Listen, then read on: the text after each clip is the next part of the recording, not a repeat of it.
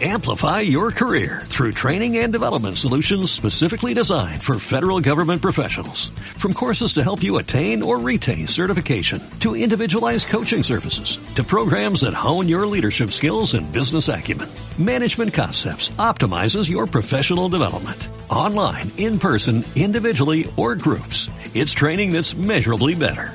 Learn more at managementconcepts.com. That's managementconcepts.com.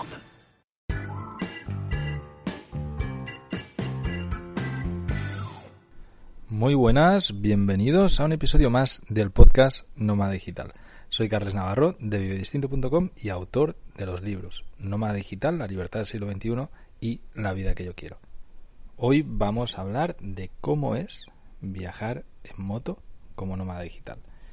Y lo de los libros lo he añadido a la intro por recomendación de mi amigo Íñigo Mendía, que siempre me dice que no promociono suficientemente los libros. Así que si os interesan, en vivedistinto.com tenéis ahí ambos libros y si no en Amazon o por cualquier sitio de internet podéis encontrarlos.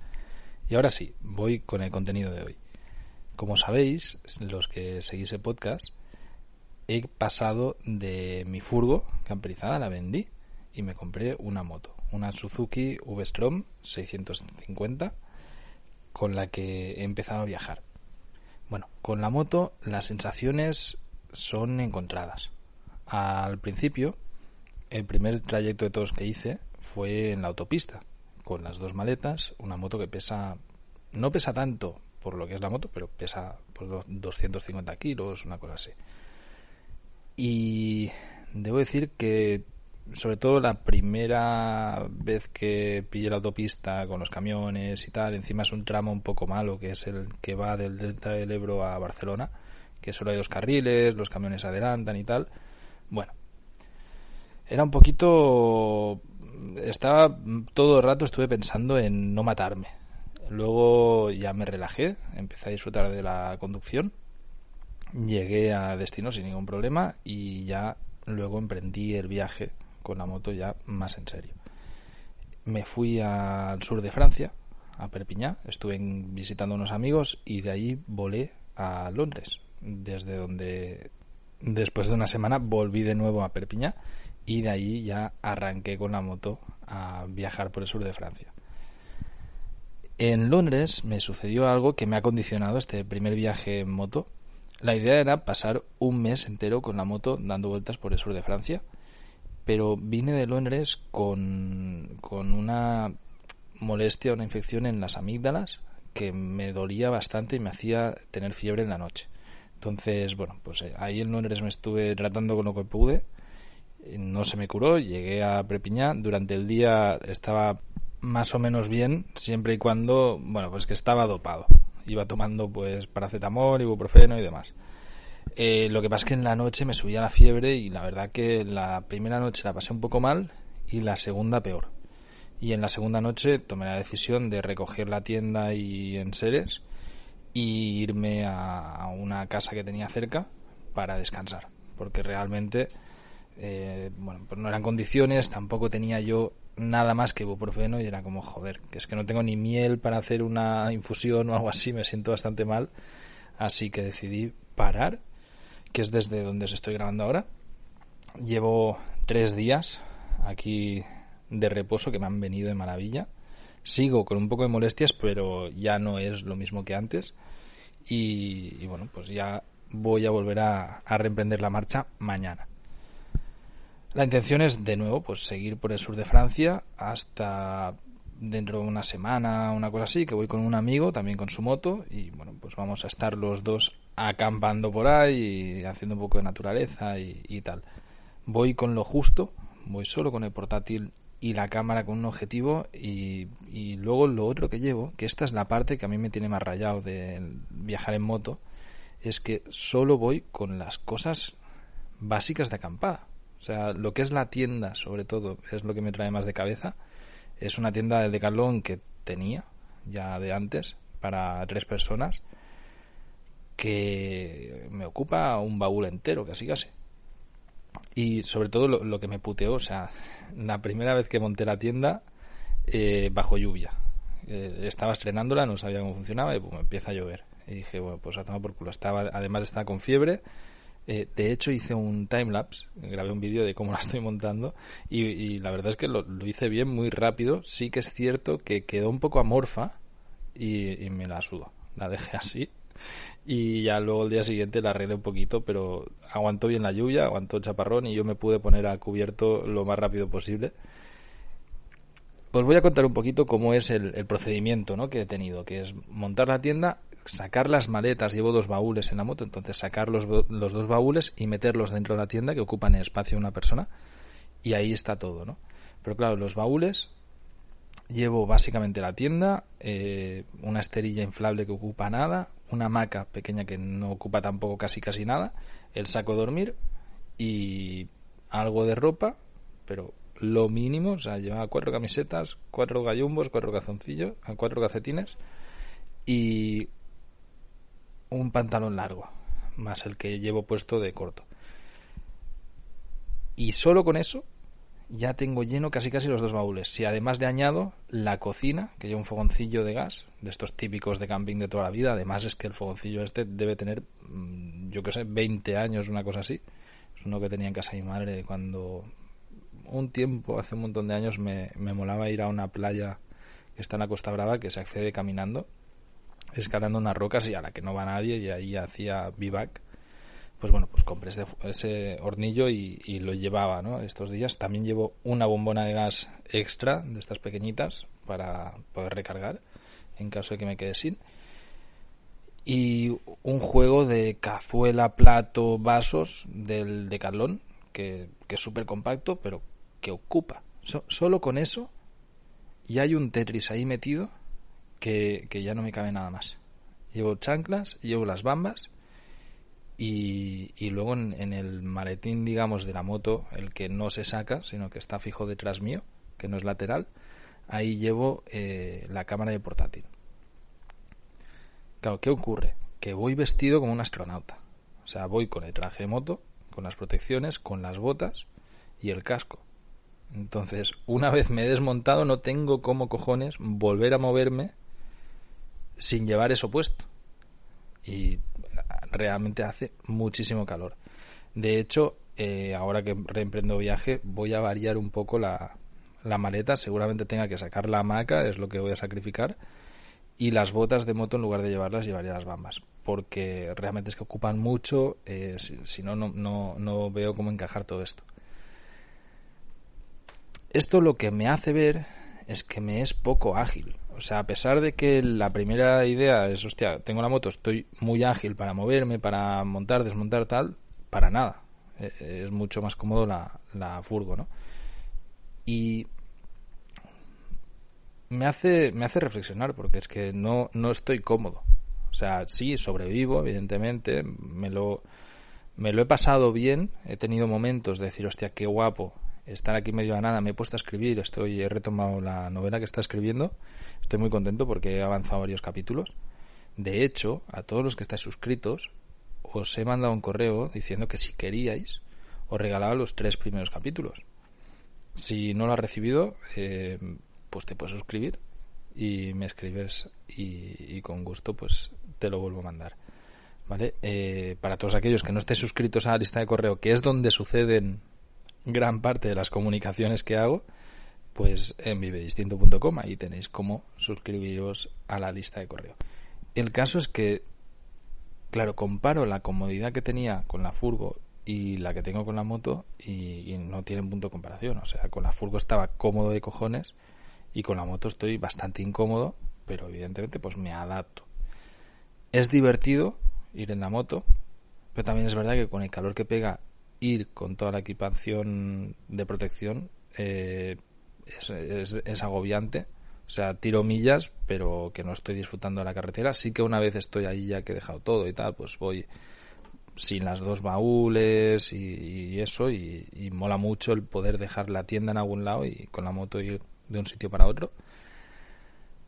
Pero no es lo mismo y sobre todo necesito tener las cosas planificadas, que eso es otra cosa que no estaba acostumbrado con la furgo. O sea, con la furgo tú estás en la furgo y si te pica te quedas un día en un sitio o te quedas tres días y luego cuando vas a cualquier sitio, pues te vas sin tenerte que preocupar de dónde vas a dormir. Dormiré en cualquier lado. Con la moto no. Tengo que pensar a dónde voy a dormir. Eh, si voy a un camping, pues tengo que ir al camping en el horario del camping y asegurarme que haya sitio. Y si voy a ir a acampar libre por ahí, tengo que llegar al sitio y asegurarme que voy a poder acampar. Entonces, esto hace que sea mucho menos ágil y tenga que estar pues preveyendo, ¿no? Con lo que me consume mucho tiempo la ruta en sí. Dicho esto, ¿me está gustando la experiencia de ir en moto? Sí, pero no lo veo como una manera de vivir. Por lo menos no lo veo como una manera de vivir acampando.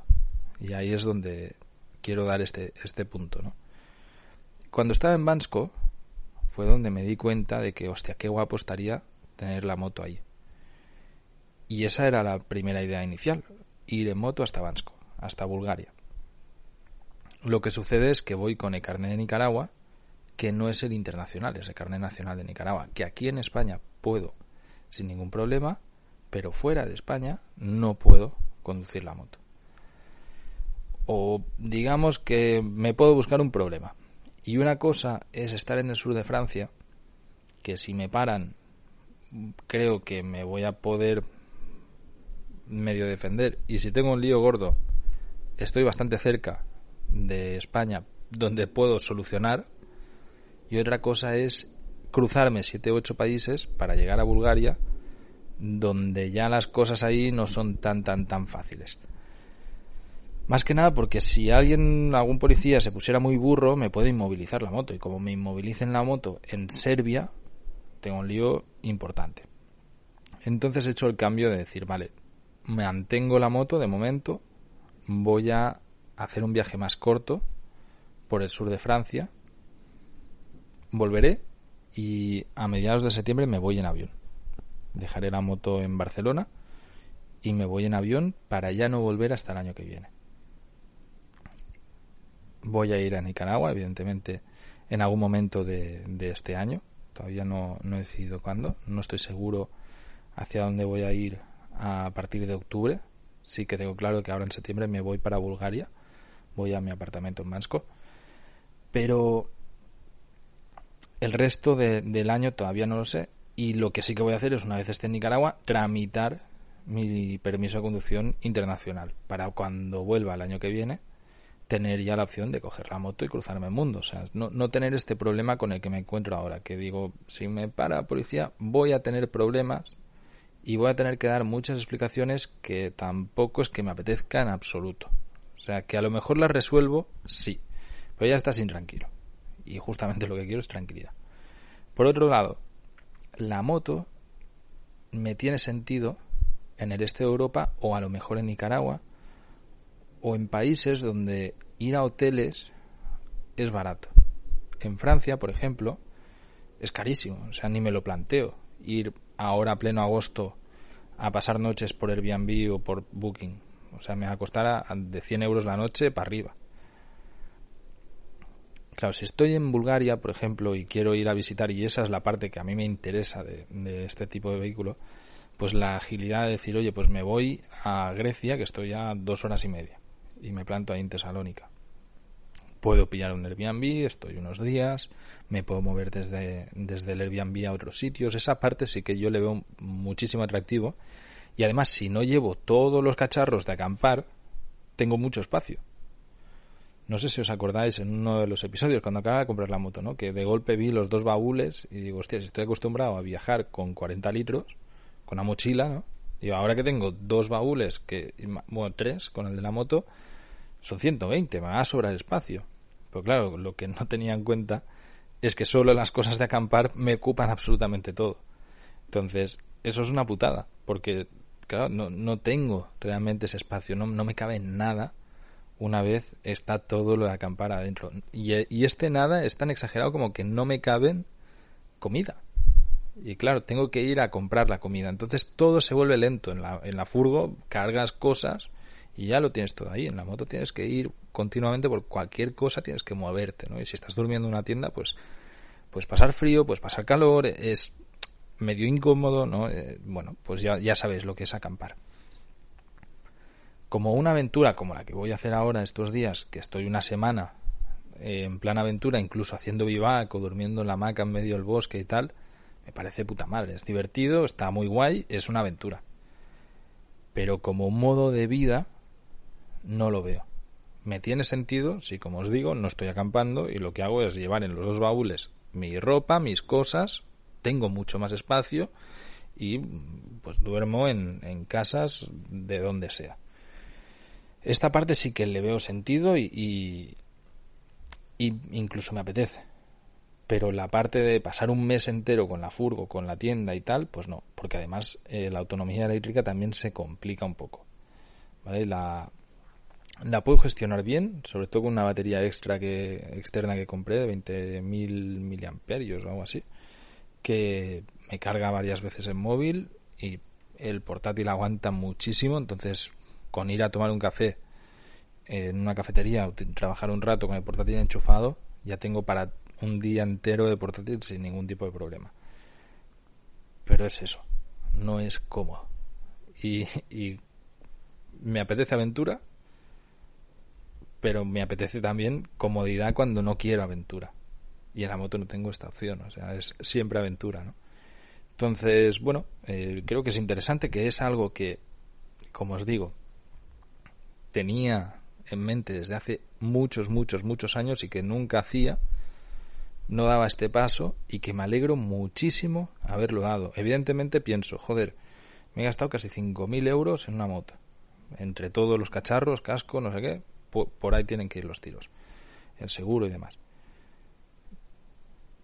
Si quiero la vendo y si la vendo la vendo más o menos por el mismo precio, no, no me supone un problema. Pero aunque perdiera todo el dinero, os aseguro que estaría contento por el mero hecho de haber intentado esto. Porque me, me, me mola el poder decir, tengo una experiencia más, lo he vivido lo estoy viviendo, puedo pensarlo con propiedad, porque muchas veces tendemos a idealizar las cosas, ¿no? Y no nos hacemos cargo de cómo es la vida en furgo, cómo es la vida en, moto, cómo es vivir viajando como nómada digital. Todo esto mucha gente, y estoy seguro que vosotros oyentes os pasa, ¿no? Que, que idealizamos, hostia, qué guapo estaría, pero hasta que no te encuentras en ello, no eres consciente de si es muy guapo, es una puta mierda, o si tiene más problemas o menos problemas. Entonces, bueno, creo que esta experiencia me la llevo, me, gusta mucho. Es muy probable que la moto la mantenga y la intente mover a Bulgaria el año que viene. E incluso pues la tenga ahora por el sur de Europa mientras estoy todavía que, no me decido a dónde me voy y tal, pues tengo un par de meses que estaré con la moto. Y, es un vehículo de puta madre, es divertido, eh, es ágil, es, bueno, pues eso. Si no estoy acampando en plan aventura, pues está de puta madre. No puedo estar en una casa y tengo la moto abajo, la cojo y en cinco minutos estoy en cualquier lado. Puedo hacer tiradas largas y luego la, la, el mero hecho de conducir me encanta. A mí me gusta ir en moto. Le tengo respeto, pero me gusta mucho.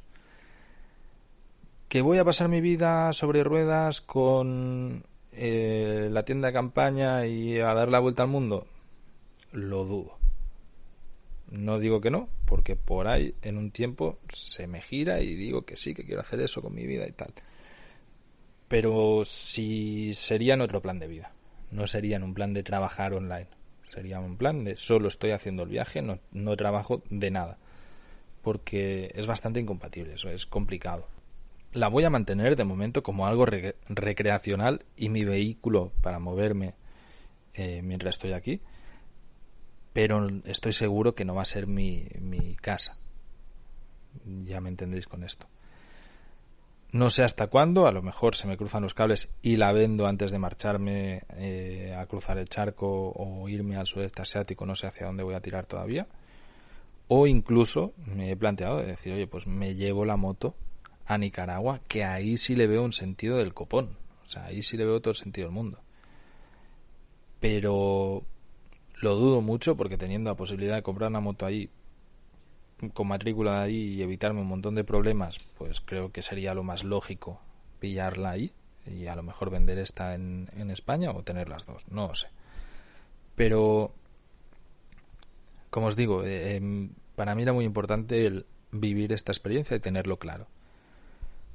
Me encanta poder pensar que a futuro voy a seguir teniendo una moto, voy, tengo esta opción, es, es fenomenal.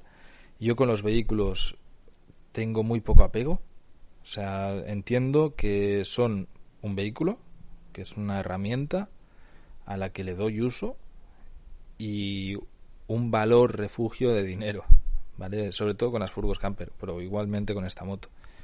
Eh, con las furgos me es muy fácil comprar y vender furgos, lo sabéis perfectamente los que me escucháis desde hace tiempo. Desde que comencé el podcast creo que he tenido cuatro furgos diferentes.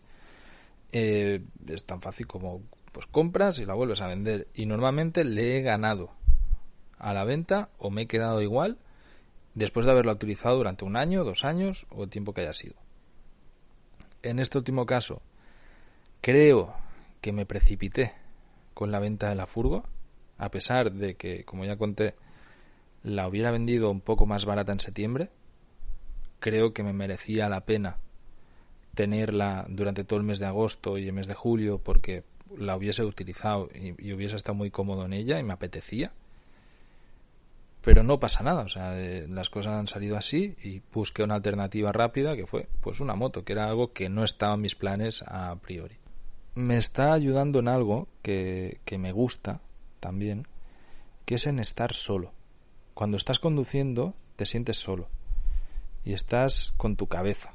Solamente estoy concentrado en la carretera, concentrado en la moto y pensando. No llevo música, no llevo nada, no hay un podcast hablándome, que esto es algo que en la furgo o con cualquier vehículo yo tengo esa tendencia. O sea, cuando voy a conducir siempre algo, ¿no? Y aprovecho el tiempo.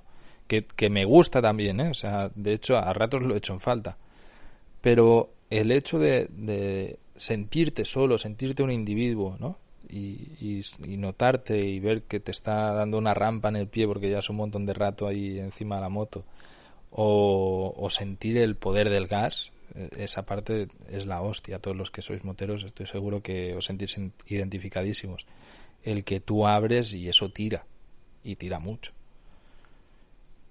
Esta parte me, me mola mucho. Y es algo que no tienes con otro vehículo. O que yo no he tenido con otro vehículo. Pero no sé si me compensa o no. De nuevo, la situación que tengo ahora, y trato de ser lo más práctico posible, es ok, tengo una moto con su seguro hasta el año que viene julio y está toda equipada, funciona perfecta, pues a usarla y voy a hacer planes en los que involucren la moto. Hasta que me canse me vaya. Y esto ya le he puesto una fecha. Sé que la segunda semana de septiembre me voy y dejaré la moto aquí casi casi 95% seguro. Así que bueno, voy a tratar de, disfrutar lo que me queda y luego disfrutar de otra manera. La verdad que me siento mega afortunado, o sea, al final elijo la vida que tengo y, y cómo vivirla, ¿no? Y tengo la posibilidad además de ahora cambiar de furgo a moto, a luego avión, a maleta y, y luego vuelta otra vez a furgo, a lo que hostia sea me, me flipa esto y me gusta muchísimo. Debo decir también que de golpe, si yo con la moto estoy así, me merecen un respeto enorme y, me ha cambiado totalmente la, la visión aquellos viajeros que están haciendo viajes largos en bicicleta. Eso es una puta matada. O sea, te tiene que gustar mucho y tienes que disfrutar muchísimo el viaje para no agobiarte con la bici a pleno sol con muy pocas cosas, porque si yo en la moto llevo mucho y llevo más que ellos y me parece que me falta espacio, con una bici ya ni te quiero contar. También es cierto que no llevaría todo el, la armadura que, que llevo en la moto, ¿no? De hecho, es algo que es muy fácil que, que tenga que cambiar. O sea, como os decía, pues voy a ir con las bambas, en lugar de las botas y en lugar de pantalón largo de moto, pues llevaré las protecciones pero con un pantalón corto.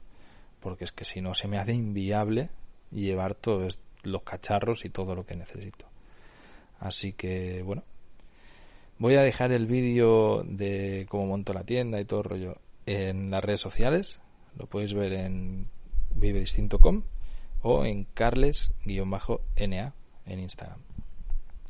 Y sin mucho más que contaros, eh, en pleno verano, con muchísimas ganas de arrancar este viaje en la moto, a ver qué tal me depara la aventura, qué tal lo llevo y espero que no me lleve a mucho porque es mucha putada cuando estás acampado en tienda.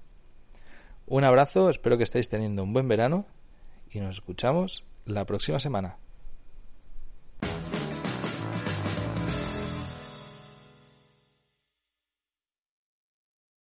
Amplify your career through training and development solutions specifically designed for federal government professionals. From courses to help you attain or retain certification, to individualized coaching services, to programs that hone your leadership skills and business acumen, Management Concepts optimizes your professional development. Online, in person, individually, or groups. It's training that's measurably better. Learn more at managementconcepts.com. That's managementconcepts.com.